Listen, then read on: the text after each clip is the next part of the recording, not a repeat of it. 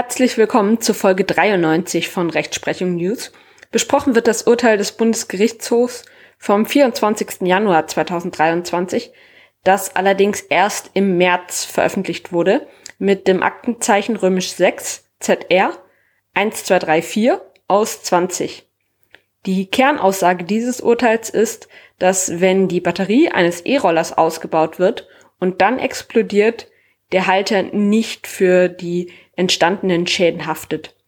Denn der Schaden sei nicht der Betriebsgefahr des Kfz zuzurechnen. Und dann, bevor es richtig losgeht, auch diesmal noch drei kurze Hinweise. Erstens, für die hundertste Folge habe ich mir hier für den Podcast etwas Besonderes einfallen lassen, wie auch in den letzten beiden Folgen kurz erwähnt. Und zwar werde ich in der hundertsten Folge ausnahmsweise kein Urteil vorstellen, sondern ein Interview führen, und zwar mit einer BGH-Richterin. Schreibt mir dazu einfach die Fragen, die ihr von einer BGH-Richterin schon immer einmal gern beantwortet haben möchtet.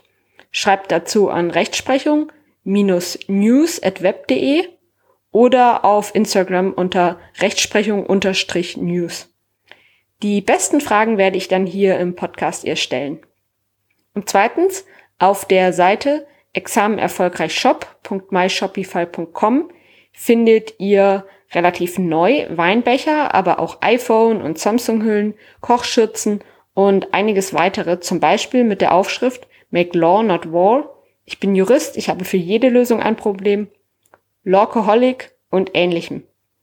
Dort findet ihr tolle Laptoptaschen, Handyhüllen, T-Shirts, Hoodies, Beanies, Badetücher, Trinkflaschen, Tassen, Kochschürzen, Mauspads und Babystrampler. Auf den Artikeln finden sich lustige Jurasprüche und auch viele andere schöne Designs, die eure Affinität zum Recht ausdrücken. Schaut da auf jeden Fall vorbei, am besten jetzt direkt. Die Artikel eignen sich auch hervorragend als Geschenk. Einen Link findet ihr in der Beschreibung zum Podcast und zu dieser Folge. Und wenn ihr für euch oder als Geschenk für jemanden eine neue Laptop-Tasche holt, dann ist das zugleich die beste Art, diesen Podcast zu unterstützen. Und drittens würde ich mich freuen, wenn ihr den Podcast weiterempfehlt, denn nur so stoßen viele Juristen erst auf diesen Podcast. Dann steigen wir nun auch diesmal richtig in die Folge ein. Wie war der Fall hier und was genau hat der BGH geurteilt? Der Sachverhalt war der folgende.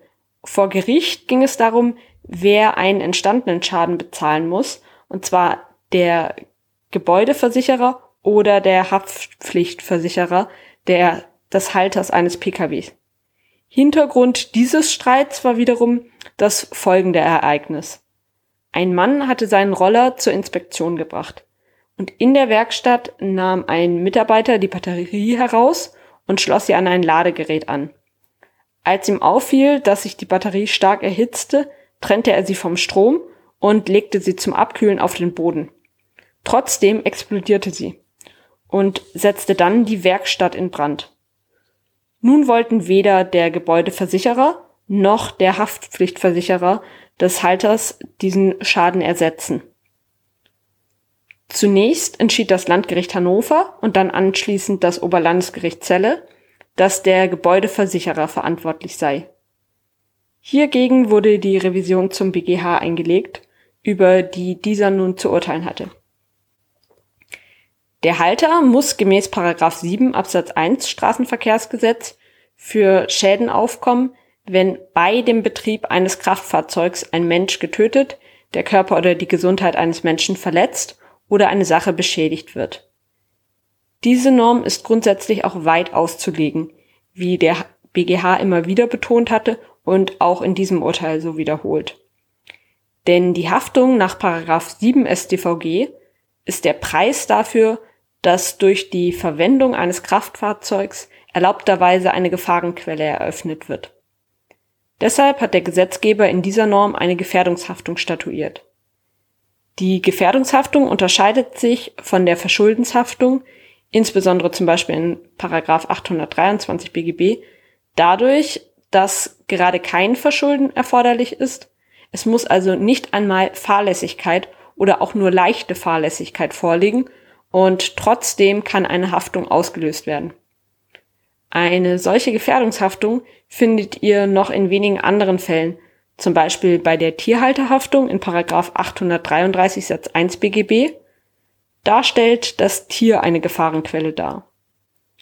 Wichtig ist aber, dass 833 Satz 2 BGB hingegen eine Haftung für vermutetes Schulden statuiert, wenn ein Nutztier betroffen ist. Der Gefährdungshaftung nach Satz 1 dieses Paragraphen unterliegen also nur in Abgrenzung dazu Haustiere.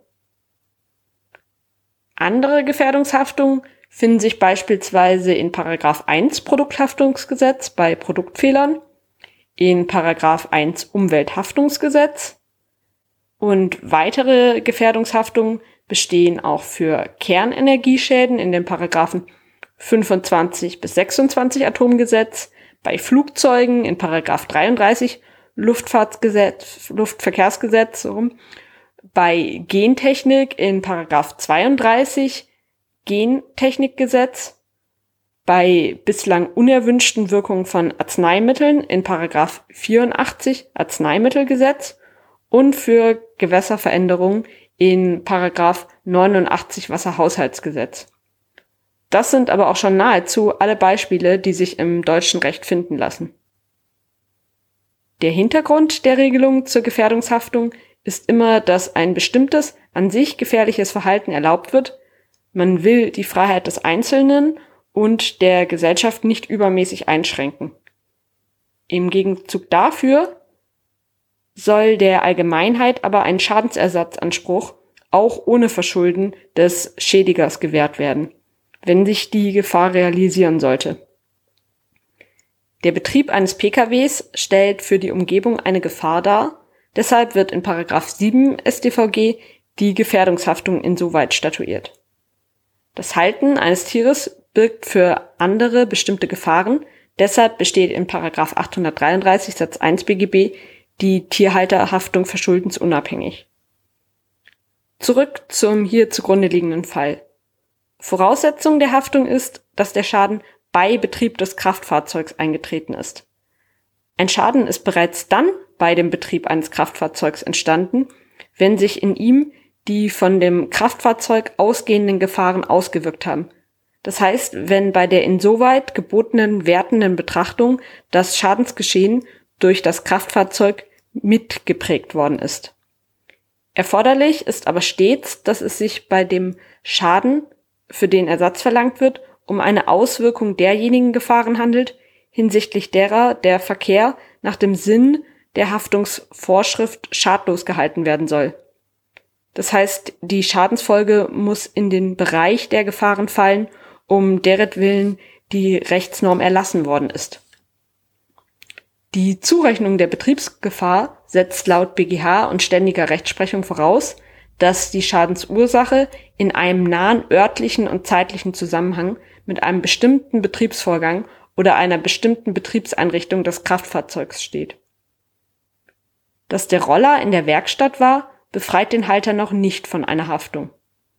Grundsätzlich ist ein Schaden, den Dritte durch den Defekt einer Betriebseinrichtung eines Kraftfahrzeugs an ihren Rechtsgütern erleiden, von der Haftung nach 7 Absatz 1 StVG umfasst ob der Defekt vor, während oder nach der Fahrt eintritt, macht rechtlich keinen Unterschied. Wollte man die Haftung nach 7 Absatz 1 StVG auf Schadensfolgen begrenzen, die durch den Fahrbetrieb selbst und dessen Nachwirkungen verursacht worden sind, liefe die Haftung in all den Fällen leer, in denen unabhängig von einem Betriebsvorgang allein ein technischer Defekt einer Betriebseinrichtung für den Schaden eines Dritten ursächlich geworden ist. Bei der gebotenen wertenden Betrachtung ist das Schadensgeschehen jedoch auch in diesen Fällen durch das Kraftfahrzeug selbst und die von ihm ausgehenden Gefahren entscheidend, zumindest mitgeprägt worden. Hierzu reicht es aus, dass der Brand oder dessen Übergreifen in einem ursächlichen Zusammenhang mit einer Betriebseinrichtung des Kraftfahrzeugs steht. Bei der gebotenen wertenden Betrachtung ist dies hier nun laut BGH gerade aber nicht mehr der Fall gewesen. Bei der Erhitzung und nachfolgenden Explosion sei die Batterie bereits aus dem Elektroroller ausgebaut gewesen und habe zu diesem keine Verbindung mehr gehabt. Damit sei die Batterie nicht mehr Teil der Betriebseinrichtung gewesen. Das ist der Kern dieser höchstrichterlichen Entscheidung. Allein der Umstand, dass sich die Batterie zuvor im Elektroroller befand und in diesem entladen wurde, begründe nicht den erforderlichen Zurechnungszusammenhang. Bei dieser Sachlage bestehe deshalb kein Unterschied zu der Situation, in der eine zuvor nicht im Elektroroller befindliche Batterie dort eingebaut werden soll und zu diesem Zweck vorher aufgeladen wird. In diesen Fällen ist die Batterie nicht mehr bzw. noch nicht Teil der Betriebseinrichtung. Damit muss hier im Ergebnis die Gebäudeversicherung aufkommen. Der BGH hat daher die beiden Vorinstanzen bestätigt. Mitzunehmen aus dem Urteil ist also Folgendes. Wenn die Batterie eines Elektrorollers ausgebaut wird und dann explodiert, haftet der Halter nicht für die entstandenen Schäden. Der Schaden ist nämlich nicht der Betriebsgefahr des Kfz zuzurechnen. Die ausgebaute Batterie ist nämlich nach Ansicht des BGHs nicht mehr Teil der Betriebseinrichtung. Zum Schluss bleibt mir dann nur noch, euch zu erinnern, Fragen zu schicken für die hundertste Folge, den Podcast weiter zu empfehlen und auf der Seite www.examenerfolgreichshop.myshopify.com vorbeizuschauen. Vielen Dank für eure Aufmerksamkeit.